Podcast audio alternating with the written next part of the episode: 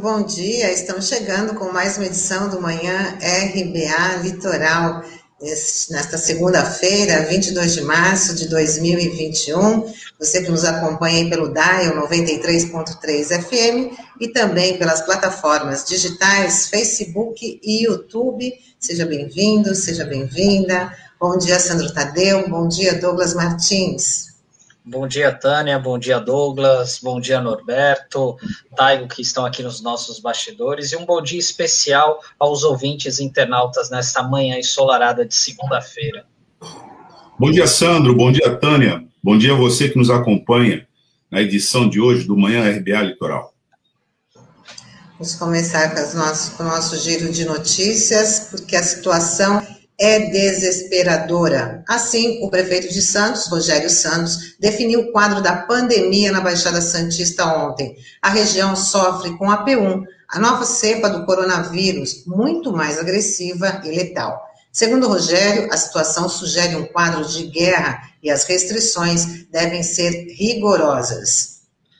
E amanhã, terça-feira, começam a valer as medidas para o lockdown em Santos, em toda a Baixada Santista vão poder funcionar apenas os serviços essenciais, entre eles farmácias, postos de combustíveis, serviços de assistência social, atividades portuárias e retroportuárias e atividades industriais. Nos bancos, só o autoatendimento estará disponível e a circulação de pessoas e veículos nas ruas estará restrita.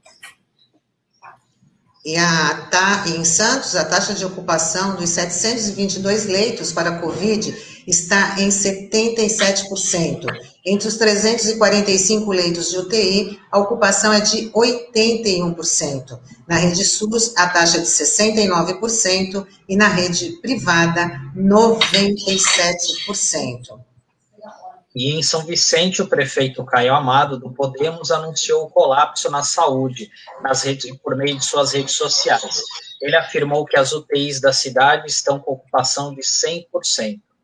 Isso daí é um resumo da ópera e da tragédia que a gente está vivendo na Baixada Santista e que ajuda a explicar o porquê desse lockdown a partir de amanhã.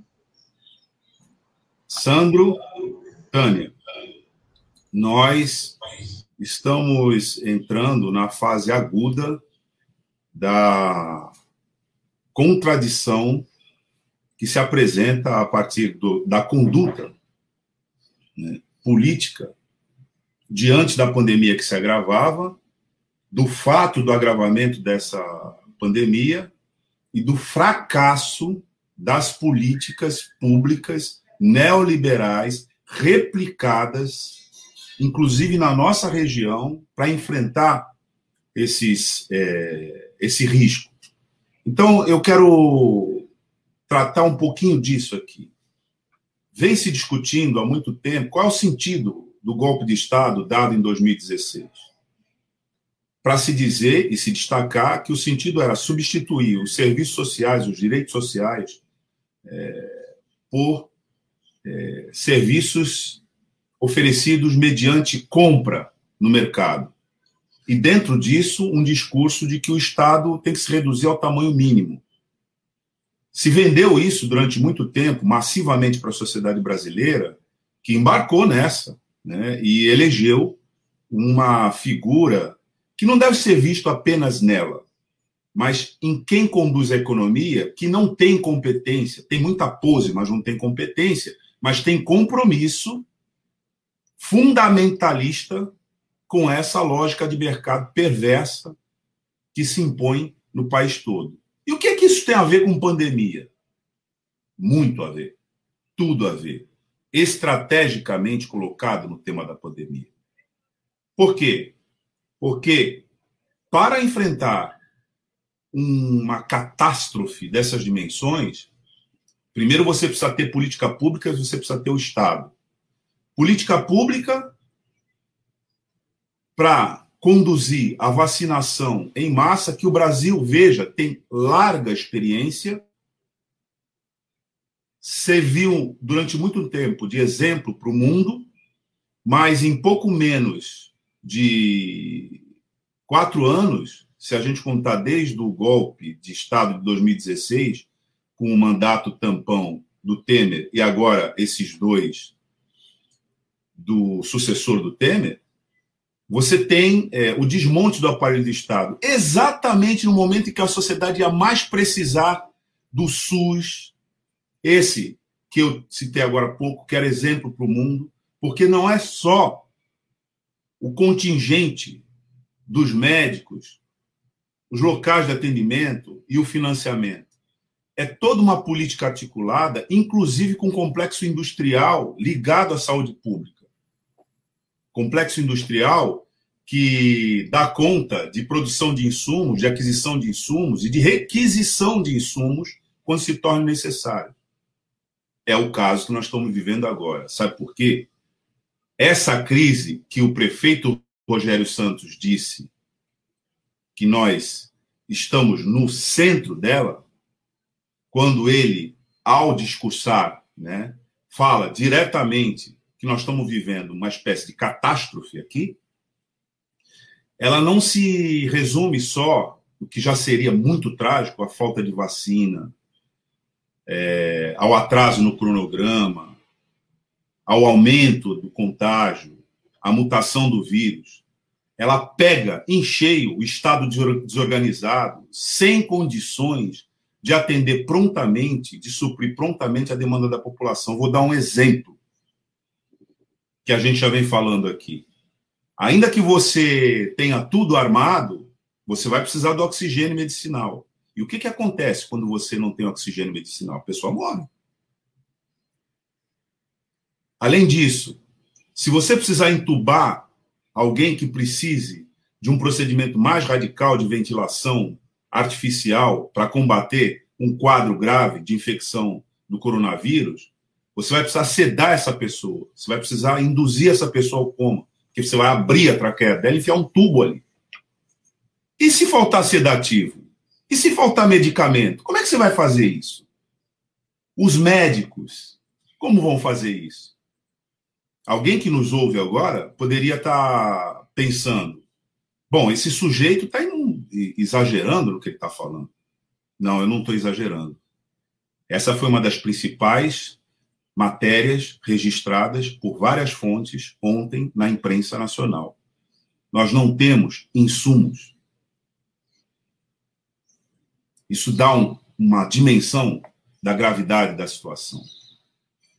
Então, no momento que a gente mais precisa de Estado, mais precisa de política pública, mais precisava ter ouvido todos os médicos profissionais, todos os políticos sérios, porque existem, que diziam não podemos abrir a, não podemos abrir mão do SUS, o Sistema Único de Saúde que nós construímos e que o Estado tem que investir.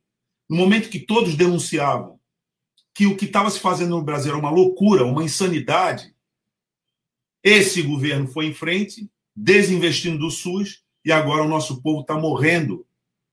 Porque, ainda que tenha médicos corajosos, enfermeiras corajosas, dispostos, determinados, na linha de frente para atender como se estivéssemos, porque nós estamos numa situação de guerra,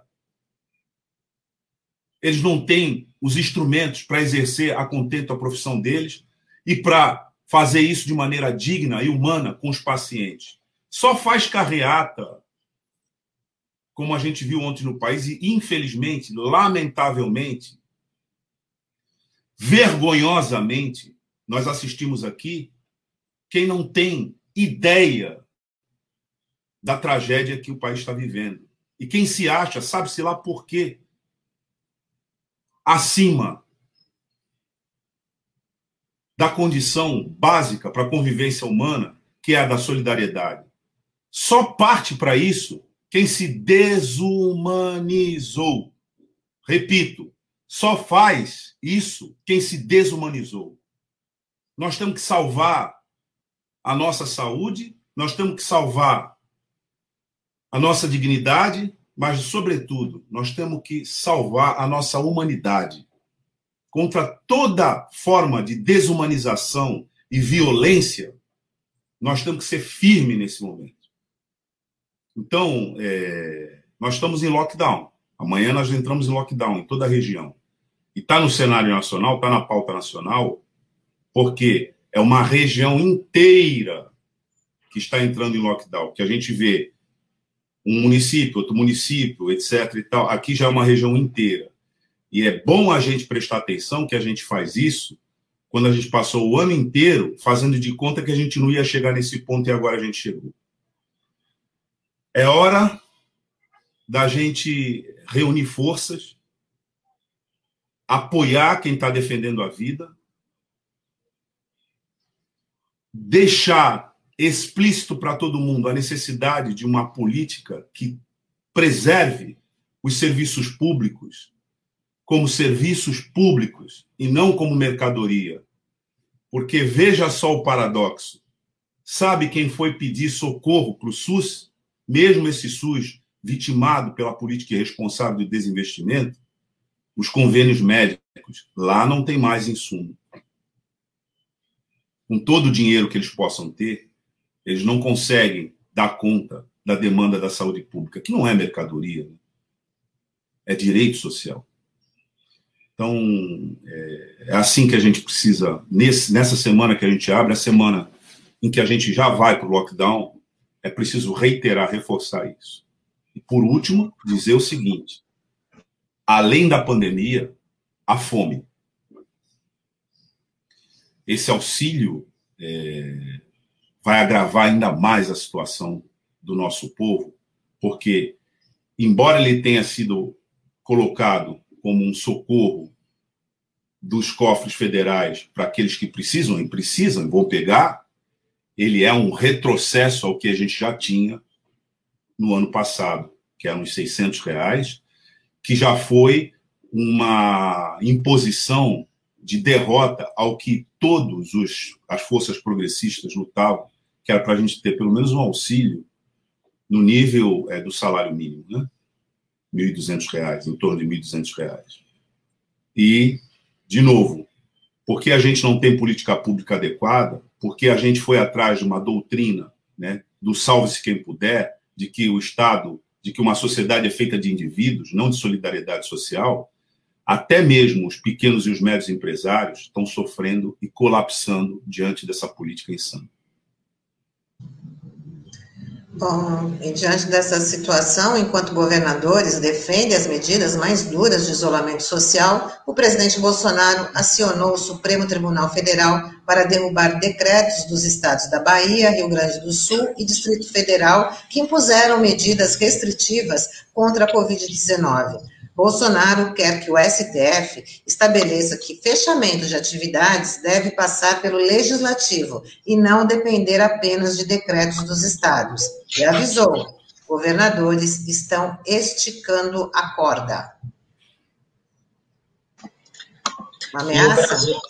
E o Brasil registrou ontem o pior domingo desde o início da pandemia de Covid-19 foram 1.290 mortes, 1.290 mortes contabilizadas em 24 horas, totalizando 294.042 óbitos em nosso país. O Brasil fechou a última semana com o maior número de mortes pelo novo coronavírus. Foram 15.661 vítimas dos últimos sete dias. Enquanto isso, a gente vê as pessoas se aglomerando para parabenizar o presidente. Ontem foi aniversário dele, né? Aquela, aquele show de horrores novamente em Brasília e mais uma vez o presidente fazendo bravata, né? Anunciando que estão esticando a corda, enfim, colocando o exército como um novo espantalho, né? E aí eu fico me perguntando, ele vai aplicar um golpe de Estado? É, aplicar é fácil, né? Eu quero ver é manter isso, né? Porque do jeito que ele do jeito que ele fala, né, ele fica sem alternativa nenhuma, né? É, isso por conta do todo o receio de toda essa conjuntura que foi criada em torno dessa questão da Covid, porque além da, da impopularidade que tem aumentado, né, por conta da crise da Covid, porque certamente até mesmo aquelas pessoas que o apoiavam cegamente perderam familiares e amigos para a Covid-19, e a gente vê que também tem um fator político muito importante aí, que o jogo começou a mudar nas últimas duas semanas também, com a possibilidade do ex-presidente Lula voltar a se candidatar, né, ter os direitos políticos é, novamente, que foram retirados em 2018 para tirá-lo da corrida eleitoral naquele período, e a gente sabe o quanto isso incomoda o Bolsonaro, né? Então, ele fica sem saída e o, o a único jeito é usar essas bravatas para manter aquecida essa turma de, dos fiéis seguidores dele. E reafirmando aí o que você está colocando, Sandro, centenas de economistas e banqueiros renomados divulgaram uma carta aberta ontem em que exigem dos governantes brasileiros medidas efetivas contra o avanço do novo coronavírus. No documento é denunciada a situação econômica e social desoladora do país, que se tornou o epicentro mundial da Covid-19. O grupo citou ainda que a pandemia afetou os trabalhadores mais pobres e vulneráveis e que as dificuldades somente serão superadas com uma atuação competente do governo federal.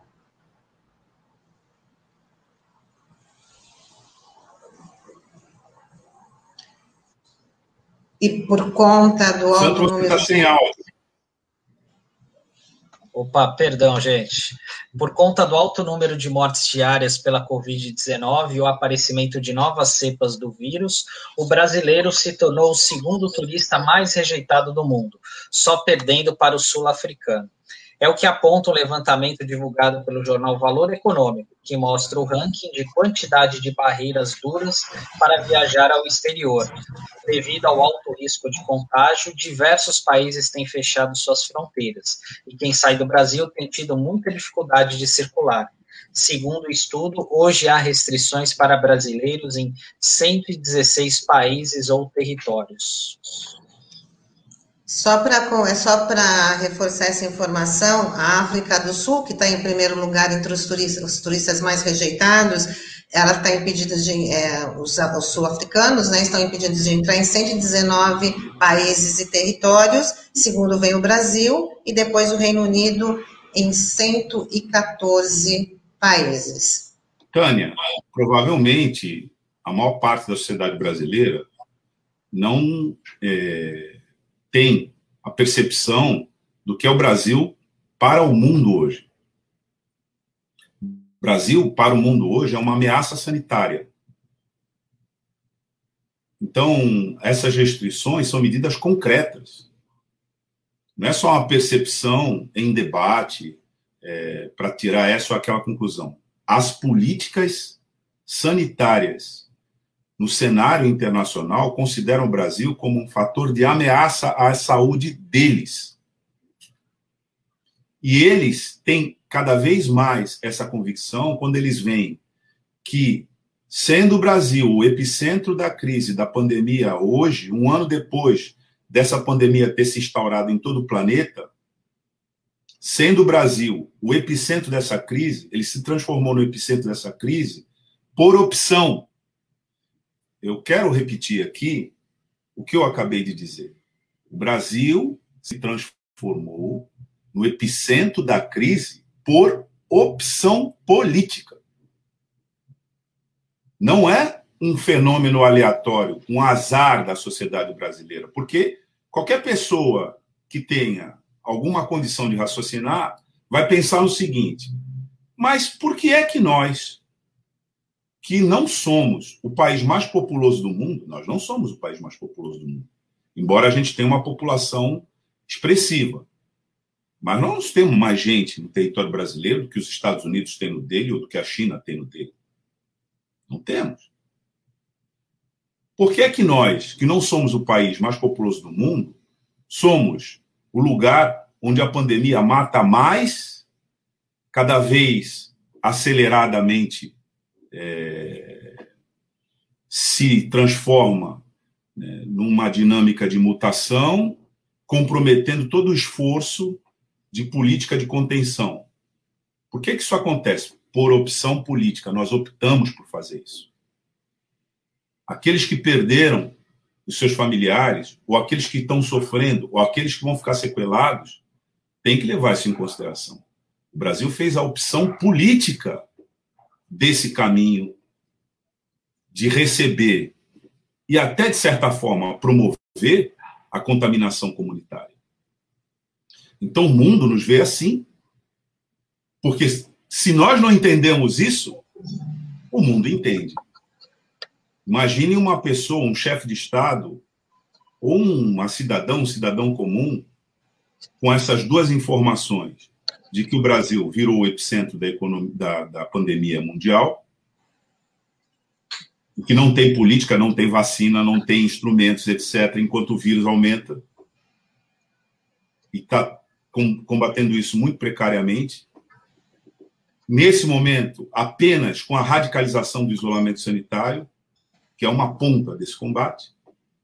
Então, imagine o mundo vendo isso, uma tragédia, a gente batendo em 300 mil mortos, passando 2 mil mortos por dia. Imagine o mundo vendo isso, e aí no dia do aniversário do mandatário principal do país, ele próprio promove mais um desrespeito à saúde pública. Ele próprio simboliza o descaso diante da tragédia. No dia do seu aniversário, como é que você acha que o mundo vai ver isso? O mundo vai ver isso da seguinte maneira: o Brasil enlouqueceu. E deve estar se perguntando como as pessoas não fazem nada contra isso, morrendo. Então é por isso que nós estamos com essa percepção no mundo. E é natural, né?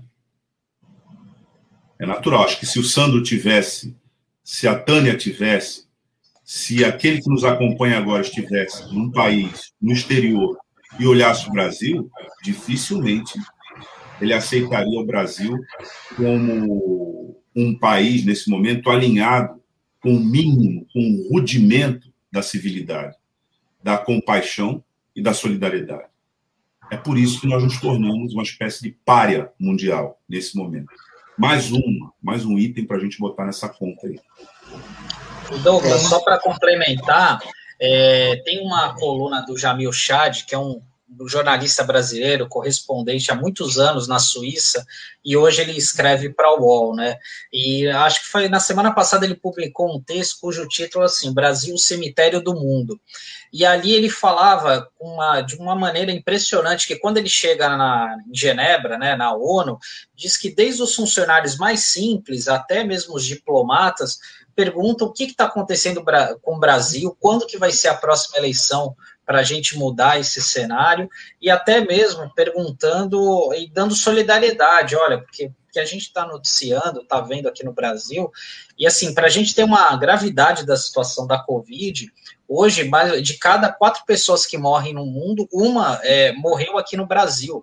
Isso é um dado muito impressionante que acaba é, a gente mostrando claramente a gravidade da situação aqui, chegando ao ponto que até mesmo que o do PIB brasileiro, né, é, chegou a publicar uma carta ontem, um documento com vários economistas, enfim, ex-ministros da Fazenda, cobrando exigências, cobrando providências dessa articulação central do governo federal para que a gente possa é, recuperar essa situação, né? Porque você tocou no ponto central, que é que houve essa opção por esse desmonte do Estado. O SUS, a gente sabe que historicamente sempre foi subfinanciado, e mesmo assim, é, diante das crises sanitárias, o SUS acaba dando uma resposta muito efetiva apesar dos pesares, por conta do comprometimento dos seus profissionais é, e até mesmo da, da, questão de insumos que as pessoas sabem que acaba há um gerenciamento melhor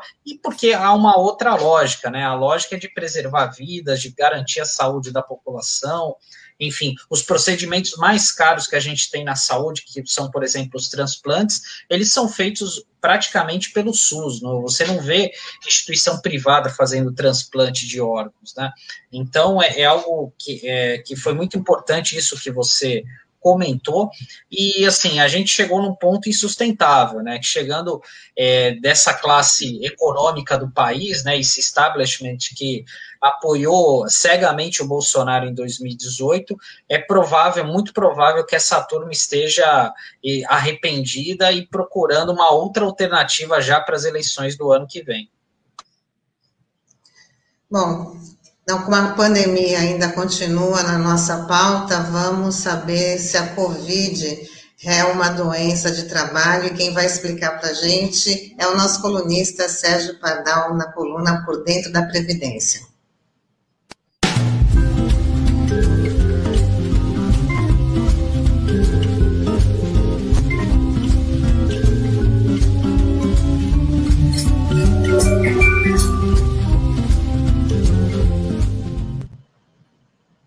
Bom dia, Pardal. Seja bem-vindo. Tudo bom bem? Dia, bom dia, Sandro. Bom dia, Douglas. Bom dia, Pardal. Bom dia, Pardal. Bom dia. A gente fala tudo bem, né, Pardal? Mas, né, por força de expressão, porque tá difícil, né? Mas olhe, não tenha dúvida que nós temos um Luiz no fim do túnel, tá certo? Isso é o que nos anima. Temos um Luiz no fim do túnel e eu acho que ano que vem a gente vai conseguir resolver esse negócio. Agora, no geral, a situação é realmente muito, muito complicada. Bom, vamos falar um pouquinho de acidentes do trabalho, pela questão da Covid, não é? O Douglas, na semana passada, tinha levantado essa questão, vamos entrar um pouquinho mais nela. Primeiro lugar importante, é sempre bom lembrar, é, a Lei 8.213, essa que é de 91, ela consegue manter alguns conceitos de acidentes do trabalho que foram construídos durante quase 100 anos Lembra? A primeira lei previdenciária, a primeira lei acidentária, eu já falei para vocês, é de 1919. Então, a partir dali, começa toda uma estrutura de conceituação do acidente do trabalho. Isso é que é importante a gente notar. E aí o que acontece? Nesse meio tempo, foram sendo equiparados algumas coisas. Por exemplo, um parênteses importante. Todo mundo sabe, acidente de percurso ou para ser mais chique, acidente in itinere, no itinerário, de casa para o trabalho, do trabalho para casa, é acidente do trabalho. Esse pilantrinha desse desgoverno que nós temos hoje tentou, através de uma MP, de uma medida provisória, descaracterizar. Mas atenção, essa MP venceu, viu, pessoal? Continua sendo acidente do trabalho. Bom, e as doenças laborais? É interessante, pessoal, as doenças têm dois nomes diferentes, dois conceitos diferentes tem a doença profissional e a doença do trabalho. A profissional é aquela que tem muita relação com o trabalho diretamente. Vou dar um exemplo, Lerdort, né? É, distúrbios osteomusculares relacionados ao trabalho. Por exemplo, as intoxicações por benzeno, né? Que causa a leucopenia.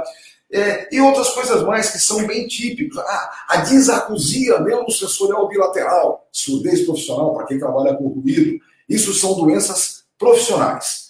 Doenças do trabalho são aquelas que não têm relação direta, mas só acontecem em razão do trabalho. Elas são importantes, por exemplo, no campo psiquiátrico, é, síndrome do pânico. A menina é caixa bancária, tomou quatro assaltos daquele jeito, com arma na testa, ela tem síndrome do pânico. Evidentemente, é doença do trabalho, causada pelo trabalho. E também as infecto-contagiosas, como, por exemplo, a Covid. É aí que a gente queria chegar exatamente. Veja, é, a ideia da Covid como doença do trabalho, ou seja, como equiparada ao acidente do trabalho, não tem dúvida alguma em relação aos profissionais que estão na linha de frente. Então, seja é, na área da medicina, seja na administração, seja na alimentação, todos aqueles que estão diretamente ligados ao combate à pandemia, evidentemente, se ficarem é, é, com Covid-19, é doença do trabalho, causada em relação ao trabalho. Claro que essas coisas são bastante importantes. Por exemplo, o auxílio-doença paga 91% da média em qualquer hipótese. Uau! Então, para que, que eu vou discutir se é ou não acidente do trabalho? Em primeiro lugar, porque existem dois benefícios trabalhistas se você for acometido de doença do trabalho, recebe o auxílio doença acidentário, chamado B91. Quando ficar bom, meu amigo, tem garantia de emprego de um ano. Não tem como perder isso. Segundo lugar, durante o tempo de afastamento, o patrão tem que depositar o FGTS, sabe? O FGTS, Fundo de Garantia. Durante aquele período de afastamento, se for acidente no trabalho, tem que depositar. Agora, principalmente se caracterizar incapacidade de retorno ao trabalho, ou seja, se aposentar por invalidez, o cálculo é bem diferente. O cálculo do, da invalidez por acidente do trabalho é 100%, não importa o tempo é, de contribuição que o sujeito tem. Então, notem, São dois benefícios trabalhistas e é uma aposentadoria por invalidez muito maior, muito melhor calculada do que a aposentadoria por invalidez comum, que pagaria 60% para quem tem até 20 anos de contribuição e mais 2% a partir dali. Bom, evidentemente, essa é uma discussão bastante importante. Agora, imagine o seguinte: o sujeito trabalha num essencial qualquer. Ele foi trabalhar obrigatoriamente e aonde ele vai trabalhar, a contaminação é constante. É doença do trabalho? Bom, esse advogado aqui diria que sim, não é? Os tribunais a gente nunca sabe, mas é uma briga interessante. Lembrem, tem dois benefícios relativos à questão trabalhista e tem uma aposentadoria por invalidez muito mais promissora. Uma invalidez que paga 100%, independentemente do tempo que o sujeito tenha de contribuição. Então, só para classificar bem, lembrem-se, aquele sujeito que está diretamente ligado à frente de luta, não tem o que discutir. É doença do trabalho, com as, os benefícios trabalhistas e com a garantia que, se ficar inválido, tem 100% da média como benefício acidental. Então, isso não tem o que discutir. O que pode ser discutido é aquele pessoal que se vê obrigado a ir trabalhar e, em razão do local que trabalha, em razão da forma que trabalha, está contaminado. Ou seja, no nosso entendimento, contaminou-se efetivamente em razão do seu trabalho. É doença do trabalho equiparado a acidente do trabalho. Agora, vejam, aí já é uma briguinha. Só que tem uma questão principal.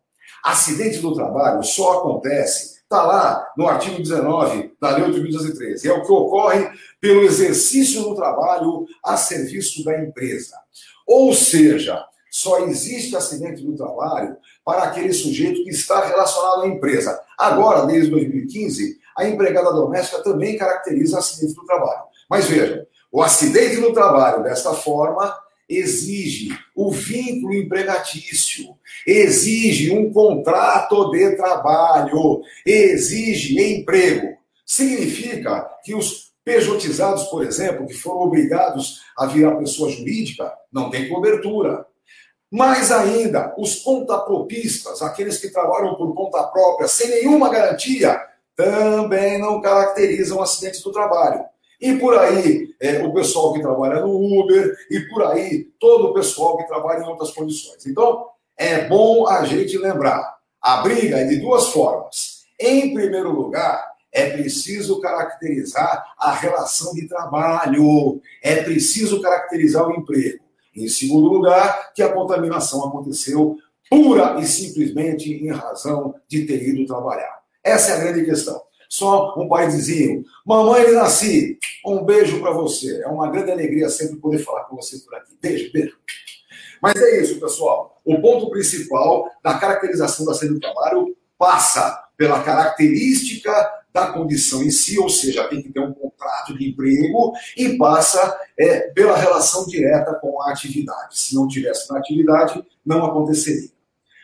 Agora, Pardal, tem uma dúvida rápida, que é o seguinte: se a gente tiver um empregador negacionista, um gerente que não. O que, que, a, o, que, que o trabalhador tem que fazer nesse caso? Acho que essa é uma pergunta que muita gente deve estar se fazendo agora. Em primeiro lugar, é preciso que ele tenha o contrato de trabalho.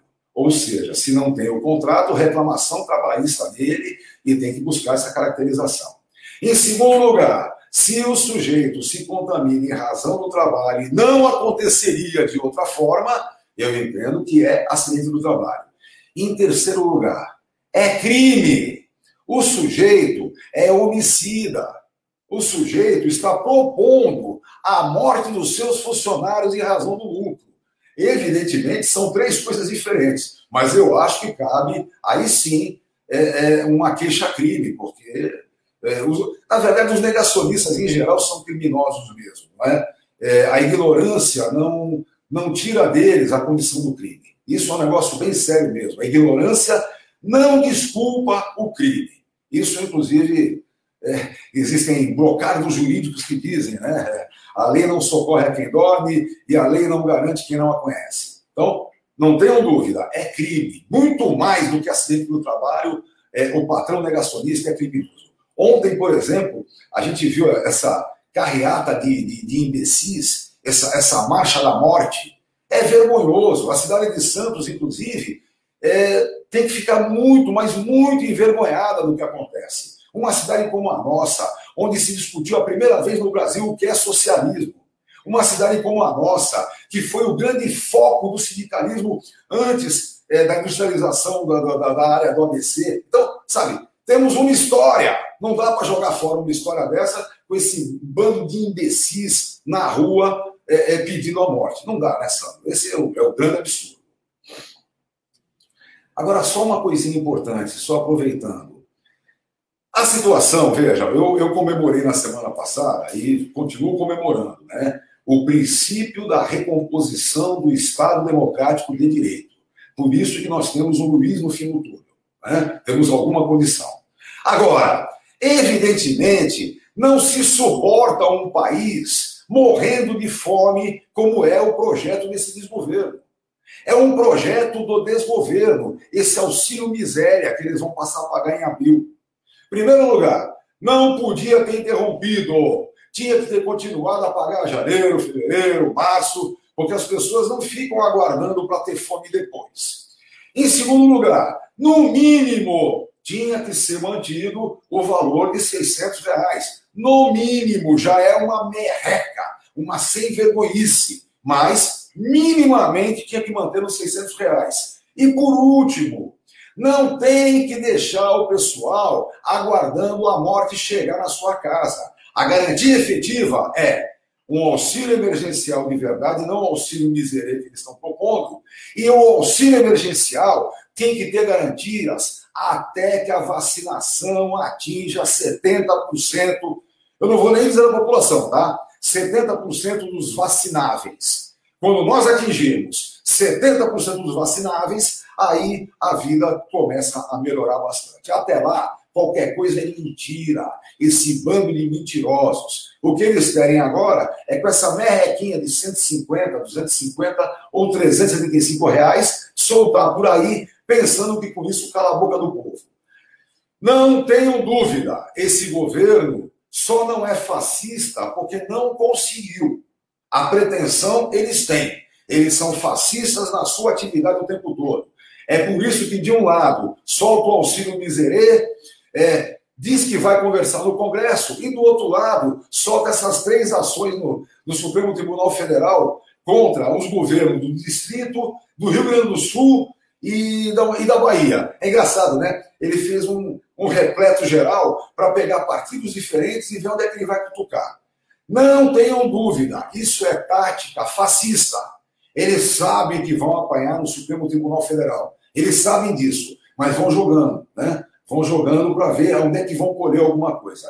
Infelizmente, nós temos um presidente fascista e por isso é genocida e por isso é eugênico. Ele pensa que vai fazer é, com o seu exército, por exemplo, não sei qual é o exército dele, mas ele pensa que com o exército dele, ele constrói um novo povo brasileiro. Um povo brasileiro que vai na rua pedir para morrer, pedir para passar mal, pedir para ocupar é, é, o, o, as vagas que não existem no hospital. Ontem, aqui da minha janela, eu berrava: vai ajudar no hospital, seus vagabundos.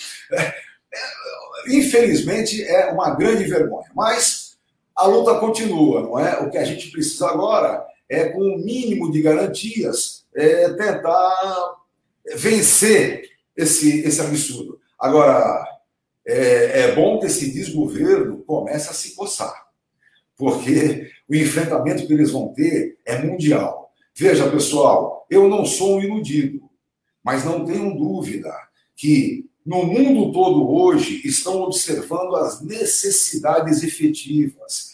Quando eu digo que os nossos heróis no Brasil chamam-se INSS e SUS, as pessoas do resto do mundo babam, invejam a gente. Pois é isso que nós temos que brigar. Temos que brigar pela recuperação do nosso INSS, do nosso SUS, e o mundo todo observa isso hoje.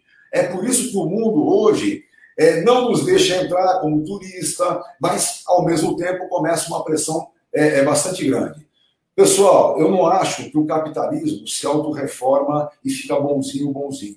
mas eles estão sendo obrigados a entender que ou vão garantir vacina para o mundo todo, ou um Brasilzinho como o nosso vai constituir tantos tipos diferentes da porcaria do, do, do vírus que não vai ter como sair daí.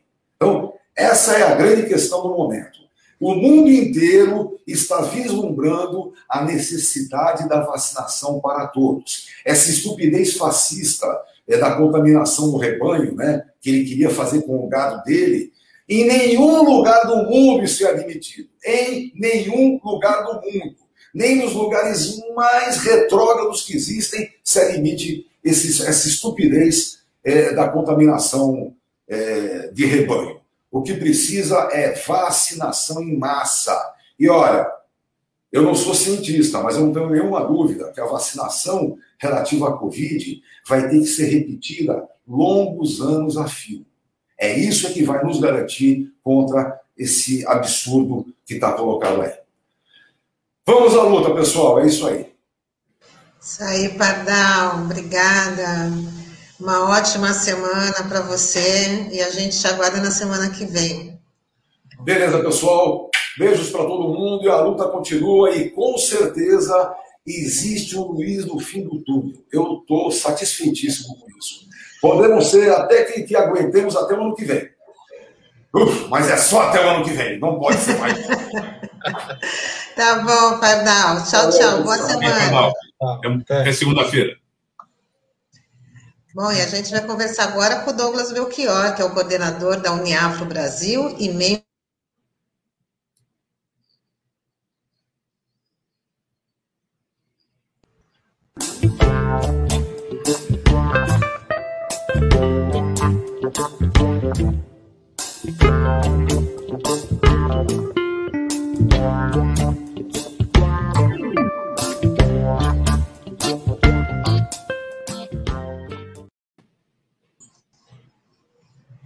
Olá, Douglas. Muito bem, seja bem-vindo aqui no nosso Manhã RBA Litoral.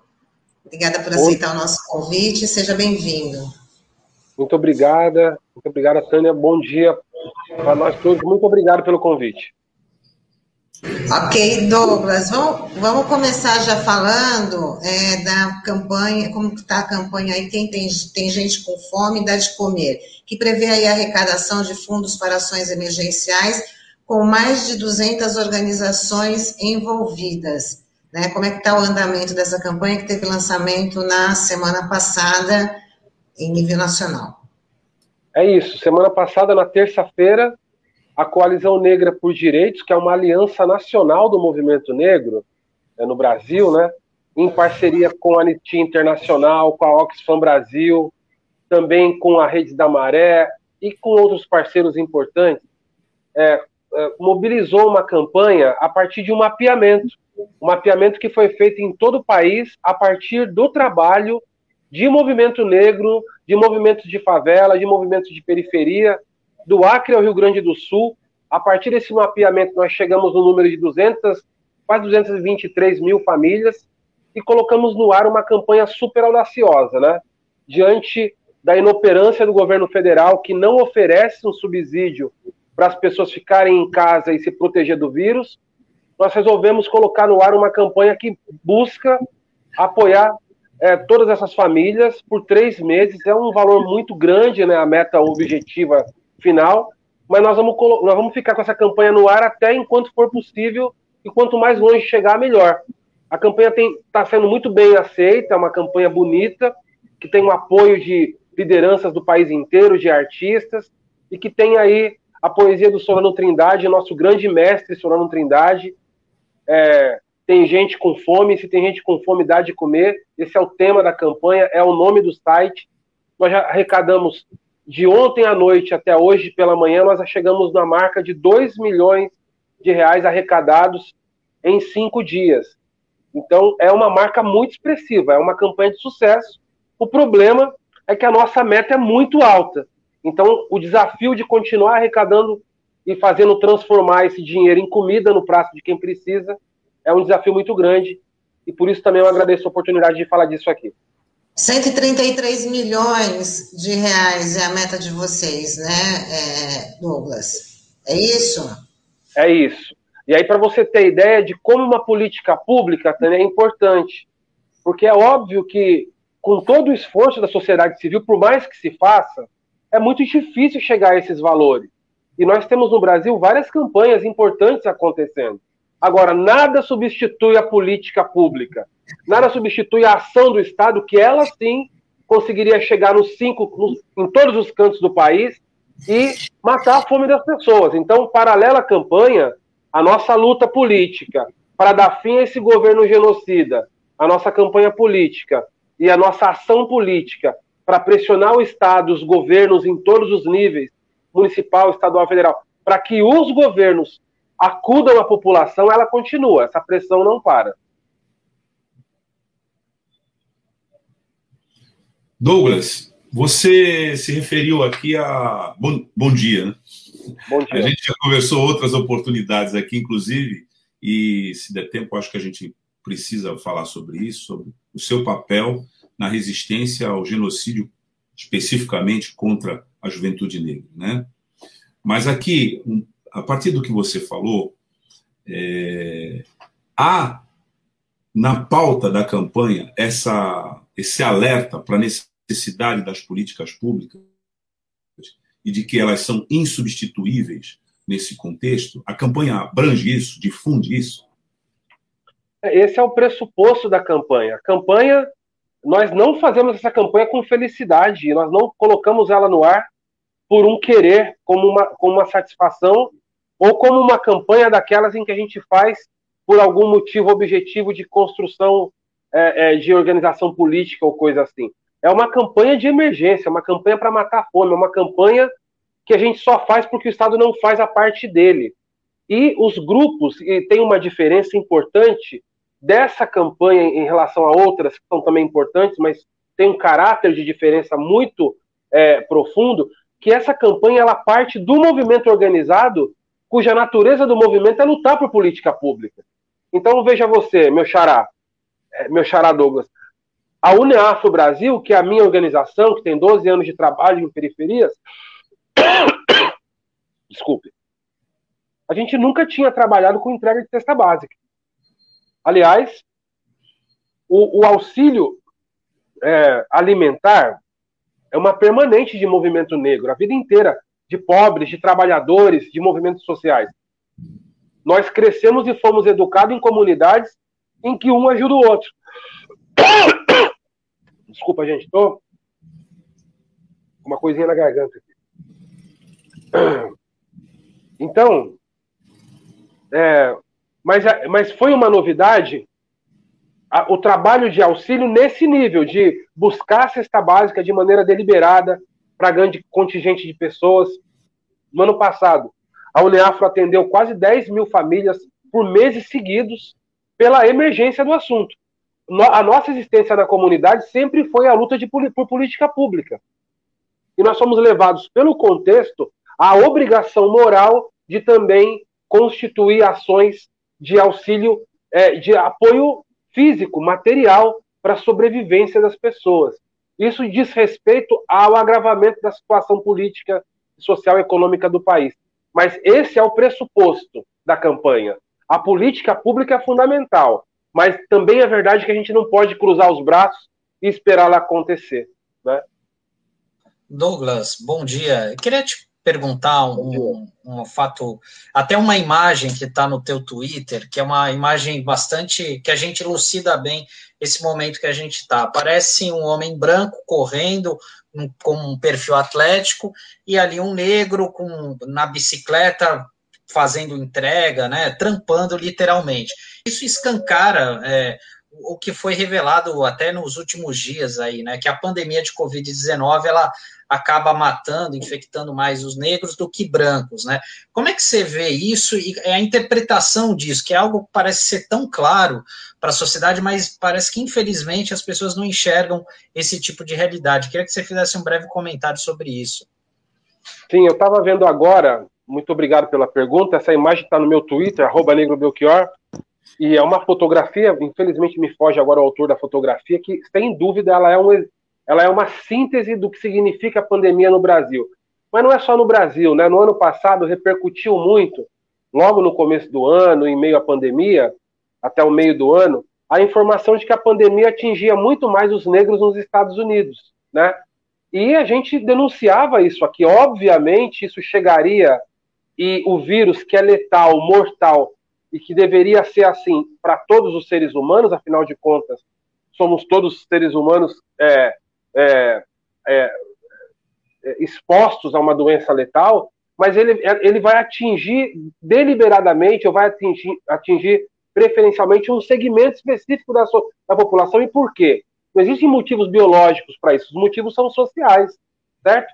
Então a população negra é aquela que mais se infecta, é aquela que tem menos acesso a recursos de tratamento, é aquela que mais morre, e quando tem vacina, é aquela que é menos vacinada. Porque é um, é um outro dado da semana passada, é esse, que do, do, do, da pouquíssima contingência de vacinas que o Brasil teve acesso, negros são menos da metade do que os brancos vacinados. Como é que a gente explica isso? Se os negros são maioria da população e são maioria daqueles também que conformam as faixas de prioridade em, é, é, de idade. Então, só é possível explicar isso porque as relações todas e a métrica é, usual das relações humanas, ela é absolutamente influenciada pelo racismo, não é? E a gente denuncia isso desde o começo. Se vocês é, se, se aterem à formulação do pedido de impeachment que a coalizão Negra por Direitos protocolou em agosto do ano passado, a nossa formulação é, é, é de denúncia do governo por genocídio. É, o debate sobre genocídio em relação à pandemia ganhou força do final do ano para cá. Mas a gente já acusava o governo. Por quê? Porque o genocídio é, no conceito internacional, a ação deliberada ou não de um governo que tem como resultado a tortura, a morte, o extermínio de um segmento específico da, da população. E já é assim, naturalmente, pela natureza do Estado brasileiro, a nossa denúncia é de genocídio negro por parte do Estado e de pior, de, de, dependendo do governo que está vigente naquele momento, daquele Estado que já é genocida. Então nós temos um, uma confluência é, desgraçada acontecendo, porque nós temos um Estado de natureza genocida, que coloca políticas é, genocidas em prática historicamente, aliado a um governo que é explícito e radicalmente racista e genocida. E essa, então essa confluência gera o que nós estamos vendo exatamente nesse momento do Brasil. Douglas, a, a Cidinha, eu queria até que o colocasse aqui pra, na, na nossa tela a pergunta da Cidinha, como as regiões podem se inserir na campanha para atender localmente? Lembrando que a Cidinha, do coletivo Maria Vai com as Outras, e ela já, esse coletivo já mapeou as mulheres que foram atendidas no ano passado, né? Então, para poder ser inserida dentro dessa campanha. Então, eu queria que você respondesse aí a pergunta dela, por favor. Cidinha, grande companheira, com seu coletivo compõe a Coalizão Negra por Direitos e nos ajuda a construir essa ação nacional. A nossa campanha, ela parte de um mapeamento. Então, a princípio, é, os seus resultados serão todos dirigidos para esse mapa que já existe, né? Ou seja, esse mapa de famílias que já existe. Numa primeira etapa, não há possibilidade inicial de incluir novas famílias é, enquanto é, receptoras desse, desse auxílio, desse apoio que a gente vai tentar conseguir para 100% dessa lista. É muito difícil atingir, mas nós vamos tentar seguir o máximo possível de famílias que estão mapeadas. Agora, a campanha ela tomou uma dimensão enorme no país e ela tem um, um efeito na região, na cidade, no local. Então, os grupos, os coletivos podem se unir à campanha e construir ações locais, sensibilizar através da própria campanha empresários locais, comerciantes e a própria comunidade, no sentido de gerar doações. E aí sim, com essa campanha local, para além da campanha geral que se dá através do site, atender mais pessoas na própria comunidade. Então, nesse sentido, é, é, é possível a adesão de novos grupos para que a gente possa ajudar a impulsionar no local, na região e na cidade, campanhas, vamos dizer assim, né? Campanhas em conjunto e paralelas ao mesmo tempo à campanha geral. Douglas, então a campanha, na verdade, é resultado de um conjunto de instituições que lançaram um programa comum para a sociedade nessa nesse momento em que a gente tem a urgência né, da insegurança alimentar, ou seja, da fome instalada em vários pontos do território por conta da política do governo federal. É isso, né? Um, é um esforço de várias entidades nesse sentido. Exatamente isso. A, só a coalizão congrega 200 organizações, mas tem a parceria de outras nove instituições, organizações da sociedade brasileira, é, e a presença da Anistia Internacional, da Oxfam, do Instituto Etos, do Nossas, do Orgânico Solidário. A gente vai é, também, com esse recurso, buscar fortalecer as redes de alimentação orgânica, as redes de é, é, é pequenos agricultores, do MST, de diversos grupos no país inteiro, para fazer chegar alimento saudável né, para essas famílias e também para fortalecer a produção e as famílias produtoras né, desse alimento fora, fora aí, aonde a gente conseguir, a gente vai tentar furar a lógica das megacorporações de alimentos, né? ou seja, também usar esse recurso para fortalecer o nosso campo de produção de alimento saudável.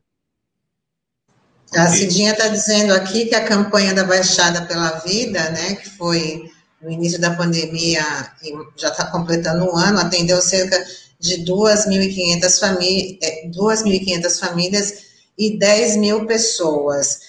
É, Douglas, eu tenho uma curiosidade que é para saber, por exemplo, vocês vão fazer as cestas básicas, vão faz, montar as cestas básicas, mas também a opção de famílias receberem dinheiro por ser mais viável e até por conta de, do preço do gás de cozinha, que hoje está quase em torno de, de 100 reais. Então, que inviabilizaria né, a, a, o preparo dos alimentos, que isso também seria mais um custo, muitas famílias hoje não estão conseguindo. Ah, ah, tem essa, essa opção? Olha, a gente não vai trabalhar com transferência direta de dinheiro, de recursos, isso não. O que há, e a gente teve essa experiência, algumas organizações que compõem a coalizão tiveram a experiência de cartões, né? Ao invés de distribuir a caixa de alimentos, distribuir o cartão existem empresas que fazem esse tipo de trabalho com um valor pré-determinado para compra é, na, de mercadorias no mercado local, na sua própria região. Isso é uma das opções, é uma possibilidade, mas a gente, claro, tem uma, um, um grupo, um grupo de trabalho de logística que está pensando isso para fazer chegar no país inteiro nesse mapeamento é, essas doações. Então, haverá lugares em que o cartão vai ser utilizado, é bastante prático, Há lugares em que ele não é possível, aí vai ser a entrega tradicional de alimentos mesmo. Bom, Douglas, a gente já está aqui é, praticamente no final né, da nossa entrevista, mas eu, como te disse no começo, você é uma, uma, um importante interlocutor na pauta né, da resistência do combate ao genocídio do povo negro, teve um papel muito importante também no Senado, tratando dessa questão que é a legislação de exceção, especificamente na excludente de ilicitude. Né? Eu, é, que, aproveitando a tua presença aqui, eu te pediria para que você nos dissesse é, como está essa pauta. A pretensão do governo de aprovar essa regra, que é uma licença para matar o povo negro, particularmente nas periferias, avançou ou recuou? Rapidamente, qual é o quadro hoje para que a nossa audiência se informe a respeito? Olha, existe o plano do formal e o plano do informal. No plano das, das formalidades, o Bolsonaro conseguiu avançar em certa medida no que diz respeito à regulamentação de posse de armas por parte dos cidadãos. Inclusive, a última, a, a última alteração dizia respeito à possibilidade de cada cidadão ter acesso até seis armas né, para o seu uso, o que é um absurdo e isso, sem dúvida, tem um impacto absoluto na sociedade à medida em que eh, as armas começam a circular, se perde o controle de circulação, você vai ter mais armas ilegais circulando e o aumento da violência generalizada. E essas armas, muitas delas, ficam nas mãos desses, desses grupos conservadores alinhados ao pensamento do Bolsonaro, o que conforma essa história que nós temos dito o tempo todo de construção de milícias, para além das Forças Armadas oficiais, na Polícia Militar, no próprio Exército, você tem o, a, a, um exercício do governo Bolsonaro em armar os seus correligionários.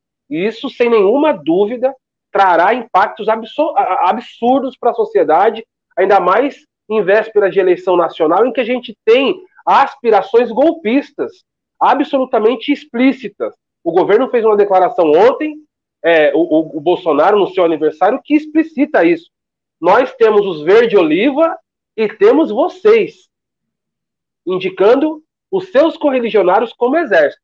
Os correligionários deles estão se armando com base na legislação que eles têm avançado no Congresso Nacional. O, é, é, o debate sobre a ilicitude na ação policial é uma prioridade do governo Bolsonaro e eles só não caminharam ou não tentaram caminhar por isso ainda, com isso ainda, porque a agenda não permitiu. Agora, existe um compromisso do Lira, presidente da Câmara Federal, de pautar é, é, essas questões, e conforme a gente se aproxima do ano eleitoral, isso vai acontecer, Douglas, é, é, inevitavelmente, são pautas que mexem com a base bolsonarista, que mexem com a paixão da base bolsonarista. Então, temas como excludente de licitude, redução da idade penal, fim do ECA, questões ligadas a mulheres, a LGBT, esses temas, eles são polêmicos e eles, e eles polemizam o debate político e colocam o exército deles na ofensiva. E isso vai ser utilizado, seja como balão de ensaio, seja para aprovar realmente. Agora, é isso, tem o plano do formal e do informal. E do informal, a, a milícia cresce no Brasil, a polícia está cada vez mais violenta, sentido cada vez mais apta e, e livre para operar com a, com a sua prática genocida e racista. É Bom, isso. Douglas, é, a gente é, tem aqui um deadline, né? Um limite, não é isso, Tânia? Isso, o Douglas, o Douglas tem um, imagino que ele deve estar com o dia todo corrido, então deve ser uma agenda atrás da outra. E ele gentilmente atendeu aí o nosso o nosso convite para participar da, do Manhã RB Eleitoral, para poder divulgar essa campanha tão importante que ela se capilarize, né? Tem aí a, a campanha nacional, mas que outras campanhas também sigam na mesma, no mesmo rumo para atender cada vez mais e mais famílias necessitadas. Douglas, você volta para conversar conosco sobre esse tema específico que ah, é muito importante é, para a gente entender, inclusive, claro. nessa rápida resposta que você deu, você, você já indicou é, o, a importância desse tema na estrutura do que está acontecendo. Então, Exato. te pergunto, você volta para conversar com Claro, com todo prazer. É só convocar que eu estarei aqui. É um prazer falar com vocês e com o público da Baixada. Amém. Muito obrigada, viu, Douglas, pela sua participação e sucesso nessa campanha, que é uma campanha de todos. Galera, todo mundo acessa o site aí, tem gente com fome.com.br. Se tem gente com fome, dá de comer. É isso aí. Valeu. Até mais. A gente falou com o Douglas Belchior, que ele é coordenador da Uniafro Brasil e membro da Coalizão Negra por Direitos, falando da campanha Tem Gente com Fome, se tem fome, dá o que comer. É, queria trazer aqui para uma nota para a gente poder comentar sobre. Ah, é, peraí. Que é sobre o Rodrigo Pilha, né, que continua a luta pela libertação dele. O Ministério Público se mostrou favorável pela soltura do manifestante, que foi detido na última quinta-feira por estender uma faixa chamando o presidente de genocida no sábado, deputados de oposição protocolaram uma notícia-crime junto ao Supremo Tribunal Federal contra o uso político da Lei de Segurança Nacional. O irmão dele tem, tem dado algumas informações dizendo que é possível a soltura dele até amanhã. É o que está todo mundo aí aguardando, mas queria saber a opinião de vocês sobre mais essa arbitrariedade. É realmente é um absurdo total, né? A prisão do Rodrigo Pilha, né? Que até porque a detenção dele é, foi justificada por um outro ato relacionado em 2014, como a gente mencionou aqui na semana passada, né? E isso serve de alerta, né, para o que está acontecendo. E a gente, se a gente for fazer um paralelo aqui, É, a gente teve ano passado também um grupo grande de manifestantes fazendo arruaça na frente do STF, soltando fogos de artifício, é, todos devem se lembrar disso, e a polícia do Distrito Federal nada fez. Então, é, são dois pesos e duas medidas para uma situação é, bem diferentes, né? Então, assim, isso a gente precisa ficar atento, porque isso ocorreu é, na capital do país, né, onde você tem uma grande visibilidade aí, né, das, dos meios de comunicação, que muitos deles estão têm suas sucursais, a sua sede ali, mas quantos ataques quanto esse, como esse daí, quantos abusos não devem estar ocorrendo por, pelo país afora, né? Porque o protesto que foi feito aí pelo Rodrigo Pilha é nada mais natural diante da, do caos que a gente tem vivido aí da economia, na condução da saúde, enfim. E isso serve de alerta para a gente, né, para os nossos parlamentares também, aqueles que têm uma visão progressista da sociedade, estarem denunciando casos como esse, né, porque certamente devem estar ocorrendo por aí. Mais especificamente, a prisão do Rodrigo Pilha envolve o uso do termo genocida para caracterizar o governo Bolsonaro. Essa é a questão.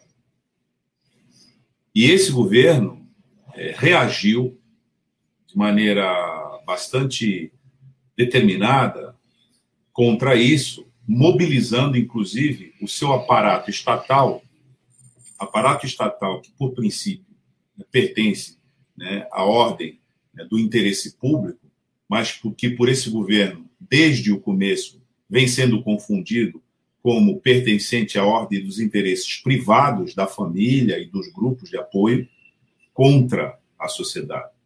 Essa é que é a questão. Quando a sociedade exige políticas públicas que tenham o caráter da universalidade, como é o caso do serviço que diz respeito à proteção da saúde.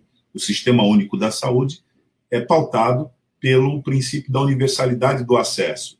Se isso acaba, vai para a iniciativa privada, o princípio da universalidade do acesso acaba junto.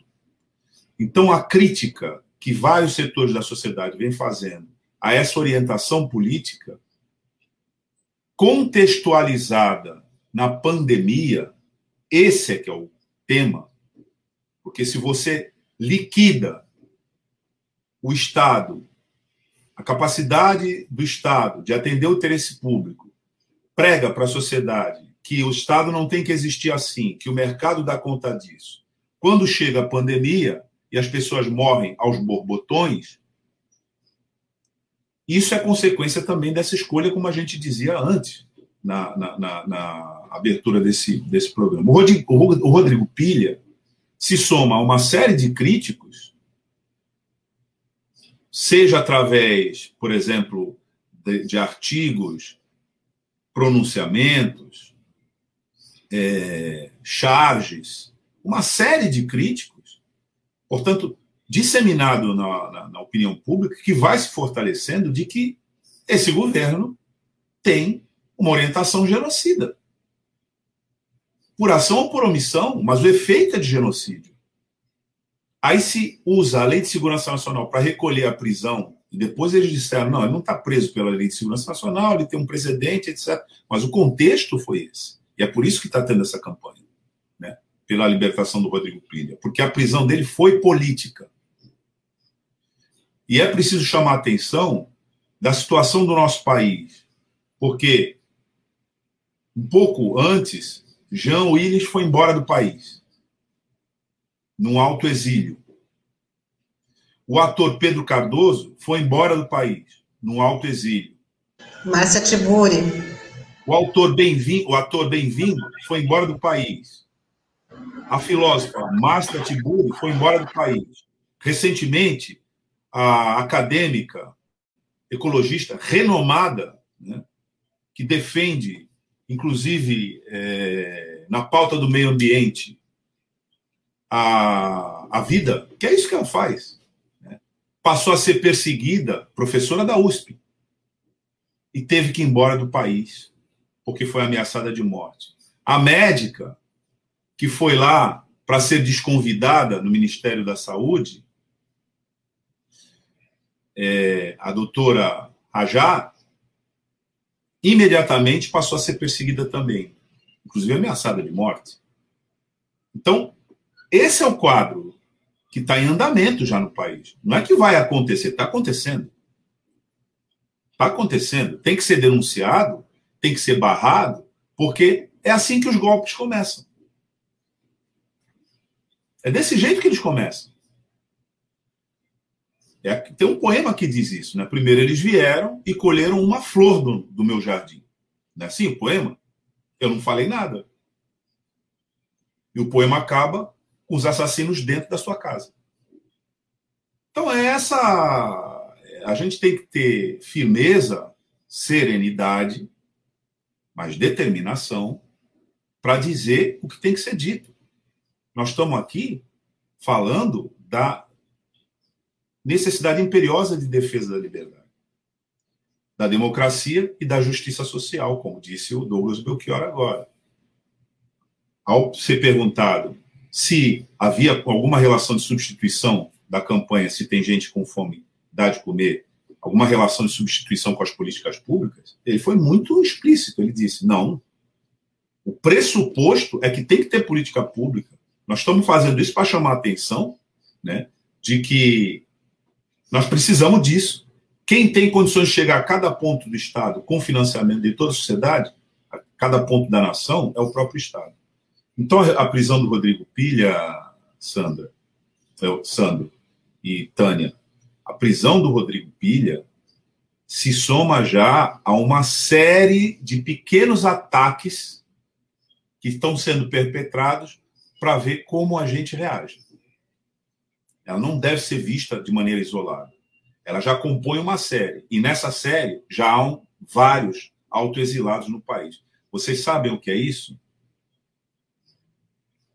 Nós temos vários intelectuais, várias personalidades se autoexilando. Normalmente isso acontece num processo de fechamento do regime é, com as pessoas que podem sair. Eu lembro aqui, por exemplo, que isso aconteceu com Chico Buarque de Holanda, que se autoexilou na década de 60 na Itália. Eu lembro aqui Gilberto Gil e Caetano Veloso, que foram viver em Londres, num processo também, depois de ter sido presos e, de certa maneira, intimados né, e soltos, foram embora do país, foram aconselhados a ir embora do país. Nós estamos vivendo isso. Mas é nosso papel chamar atenção para esse fato. Vamos ler aqui algumas interações dos nossos internautas. É, Beto Arantes, precisa ser feito um levante popular. É, o Marcos Robert, perfeito. Ele, ah, ele fala, infelizmente, Douglas Martins, infelizmente, Douglas Martins, perfeito, ele quis dizer, sobre a sua, sobre a sua explicação. E o Roque Furtado fala: a classe política que foi eleita para representar os anseios do povo tem que ser menos benevolente com seus pares, principalmente o presidente, seus apoiadores e a família. Fala também que o Jornal da Manhã RBA Litoral se solidificando como importante canal de diálogo independente. Parabéns, galera RBA. Essa é a nossa proposta, né? Cidinha, obrigada, Douglas, por trazer informações sobre a campanha nacional tem gente com fome. E, com, é, e a Cleide Lula Bertolini fala que está assustador. Com isso, a gente vai encerrando aqui o nosso Manhã RBA Litoral, mas lembrando que às 11 horas tem o Lavo Dada com o Som da Praia, às duas da tarde, tem o Marcos Canduta com a tarde RBA Litoral, e hoje, segunda-feira, é dia de arte bancada, às 5 e meia da tarde. E a, no, e, a, e a nossa reprise no Dial é às 19 horas. Tá correto? Então, vamos reforçar aqui para vocês compartilharem o nosso material, né? Ficar aqui com a gente, é, curtam, se inscrevam no nosso canal. Essa rádio que é da Fundação Setaporte, ligada ao Sindicato Setaporte, a rádio do trabalhador, dos movimentos sociais. É para isso que a gente está aqui, para dar voz para essa galera. É isso aí. E amanhã, como vimos, começa o lockdown. Temos então, uma operação importante na circulação que já estava bem restrita, mas agora ela está é, contida, praticamente em 100%, porque no lockdown, para você circular nas ruas, você precisa ter justificativa. Justificativa documentada. Né? E Exatamente. vamos entender isso não como uma restrição de liberdade, vamos entender isso como uma autodefesa. Minha, sua, Tânia, sua, Sandro, da Cidinha, que está falando conosco aqui, de toda a nossa assistência, enfim. É uma iniciativa social. A responsabilidade política nossa, a despeito de, de quem evoque, se essa é uma orientação correta, nós temos que apoiar. É um gesto de amor, né? É um gesto de amor a, aos seus, aos seus próximos, aos não tão próximos, ao coletivo, né? Que a gente precisa exercitar essa empatia nesse momento tão difícil. Já havia falado aqui, vale lembrar que quem hoje não tem um amigo, um parente, um conhecido que já foi vítima dessa doença. Que a gente, quem que não perdeu, que ela cada vez se aproxima mais da gente, né? Então, eu acho que a gente tem que exercitar essa empatia, tem que considerar como um gesto de amor para com os nossos. Então, vamos Mas, se proteger. sobretudo, um gesto de responsabilidade política. De responsabilidade. Exatamente. A máscara, álcool gel, fique em casa quem puder. E até amanhã. Tchau. É isso aí, pessoal. Tchau. Até amanhã.